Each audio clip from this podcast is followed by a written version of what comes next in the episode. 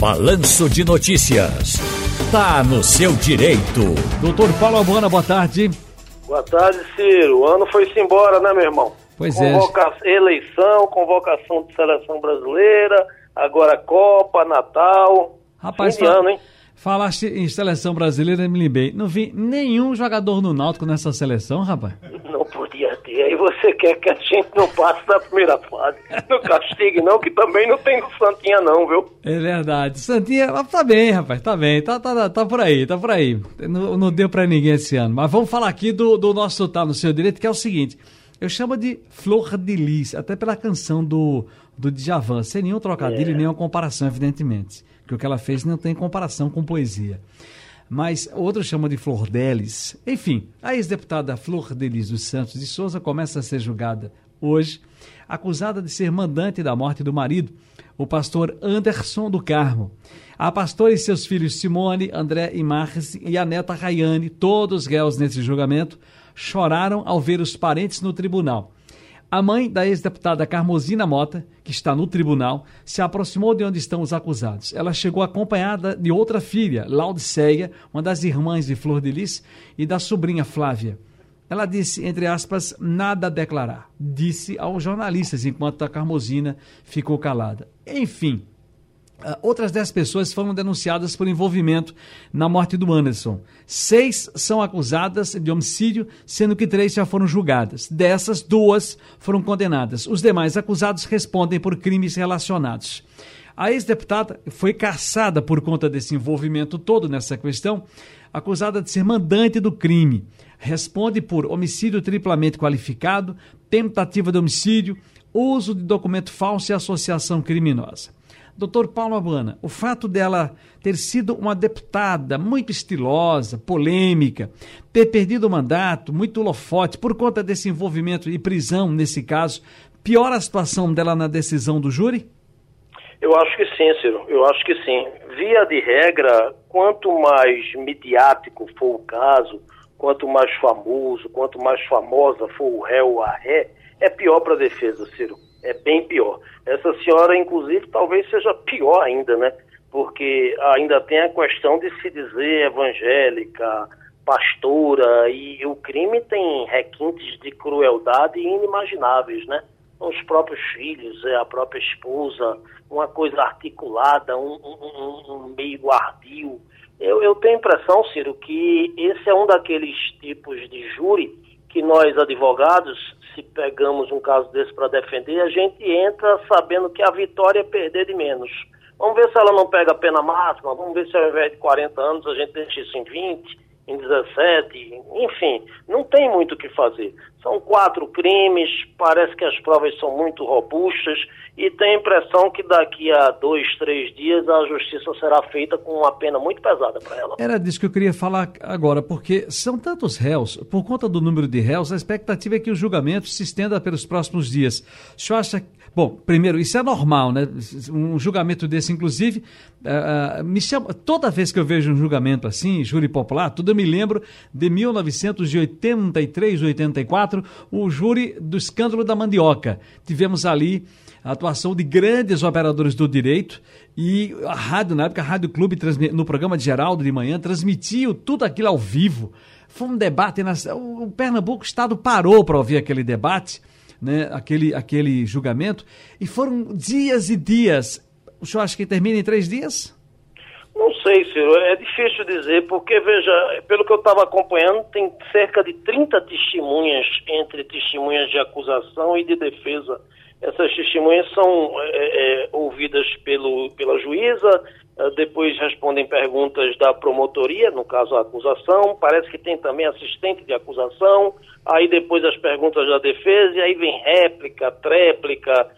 É, é algo muito complexo e que não combina com pressa, não combina com assodamento, até para que a justiça seja feita.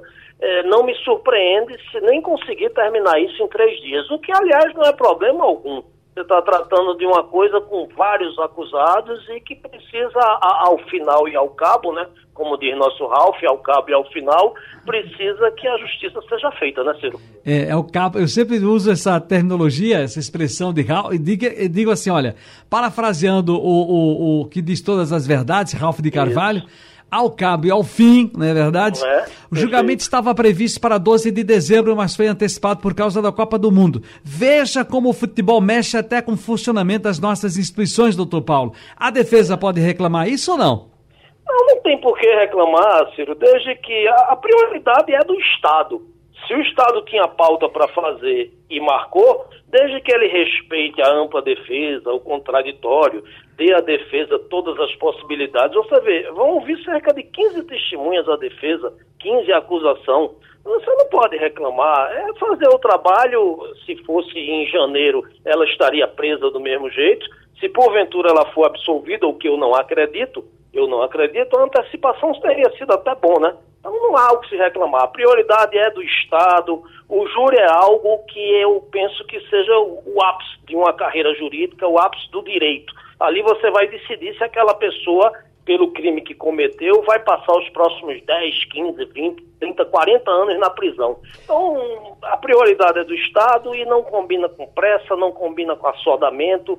Acho que o trabalho será feito da melhor qualidade e nós vamos estar, nós que gostamos e buscamos a justiça, comemorando uma condenação exemplar para essa figura. Durante boa parte da semana, eh, atos democráticos, atos criminosos, isso é um crime, olha, está errado, não pode ser dessa forma. Eu falei agora há pouco o seguinte: mobilizações sociais, manifestos, ações sociais na rua, elas, no meu entendimento, estamos num país democrático, pode acontecer. Precisamos ver, e qualquer, qualquer um pode acontecer, e qualquer um pode se estabelecer de novo a ordem e a lei dentro daquilo que está dentro do que se chama a Constituição uh, Federal. Uh, qual é a sua análise dessa? Pernambuco não tem mais nenhum local aí com. A gente está mudando de assunto já, doutor Paulo, nenhum local mais bloqueado, apenas ali na BR 232, em frente ao Comando Militar do Nordeste, há uma interdição.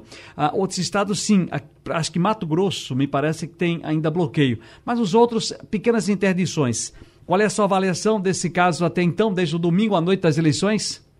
O Ciro, hoje eu ouvi também, você comentou há pouco, num comentário de muita lucidez, de muito equilíbrio, de muita felicidade. Eu também ouvi de manhã no Geraldo, na primeira página, um articulista aí da, falando, e ele foi muito cirúrgico. A Constituição prevê movimentações nesse sentido. O que não é previsto é, é você atrapalhar o direito de ir e vir das pessoas. Você colocou aí com muita propriedade uma pessoa grávida, uma pessoa que vai fazer um tratamento de saúde. Isso sob hipótese alguma. E para que não digam que a gente está aqui se posicionando de lado A ou lado B, como você muito bem colocou, seja de ninguém. De apoiadores de Bolsonaro, de MST, de quem quer que seja não se pode, acho que o Estado agiu, eh, o Estado que eu digo no sentido amplo, agiu com, com, com, muito acerto quando disse acaba com esse negócio de proibir. Agora, a manifestação é legítima, cada um acredita no que quer, cada um busca o que quer, e acho que isso termina sendo um amadurecimento para o país, sabe, Ciro? O, o, o debate é bom, acho que a gente vai ter uma oposição forte, é, e é positivo. No final, quando a mediocridade do debate medíocre acabar, você tem um país muito mais politizado. Hoje você está vendo pessoas que antigamente diziam eu detesto política e estão se achando cientistas políticos, né? Discutindo, debatendo. Isso é bom, não é ruim não. Eu vejo isso como um lado bom, desde que os excessos sejam contidos e a democracia, sob qualquer hipótese, preservada. Já estou recebendo mensagens aqui no WhatsApp de pessoas dizendo: você falou no escândalo da mandioca, transmissão pelo rádio. Pessoas novas, a gente precisa relatar aqui. O escândalo, me ajuda aí, Paulo Abuana. O escândalo foi, da mandioca foi, foi o maior é, o, escândalo.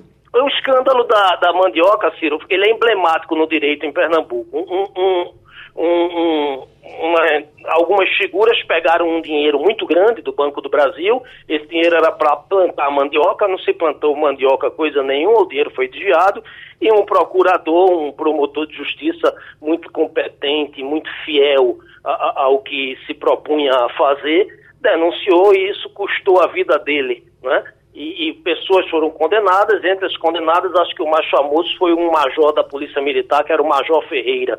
E esse, esse escândalo da mandioca, ele foi, como eu já disse, algo emblemático no direito pernambucano, um júri onde grandes criminalistas debateram e, e, e, o rádio, a imprensa, como o Ciro falou, ele deu uma cobertura tão grande que isso foi notícia internacional já à época em que a notícia não corria com a rapidez que corre hoje, né? É verdade. O escândalo Mandioca é o nome dado, minha gente, pela imprensa ao caso que virou notícia, como disse Paulo Albana, em todo o país.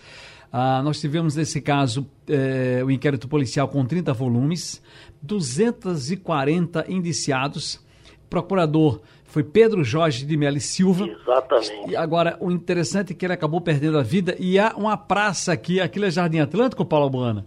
Há uma Eu praça. Acho que sim, Ciro. É, em Olinda. Em, na entrada do dele. Jardim Atlântico, com o nome dele é. lá. Portanto, isso foi... Ele foi morto, Ciro, se, não me, se eu não me falha a memória, quando pegou as crianças ou deixou na escola e estava comprando pão em frente a uma padaria, um, alguma coisa muito chocante, muito chocante na época. Pois é, olha, tem Antônio Oliveira, agricultor, Ademar Pereira, brasileiro, é, agricultor, Adriano Marques, acadêmico, Ana Maria Barros, serventuária, é, tinha lá, é, deixa eu ver, Jair Novaes, Emílio Quirino, são nomes que eu lembro assim que estavam tudo no rádio, Luiz Cavalcante Novaes, uh, deixa eu ver mais aqui, uh, Manuel Edilberto Ferraz, tanta gente, e o Major Ferreira também envolvido na história, além do de quem perdeu a vida, que foi o Pedro Jorge de Melo Silva.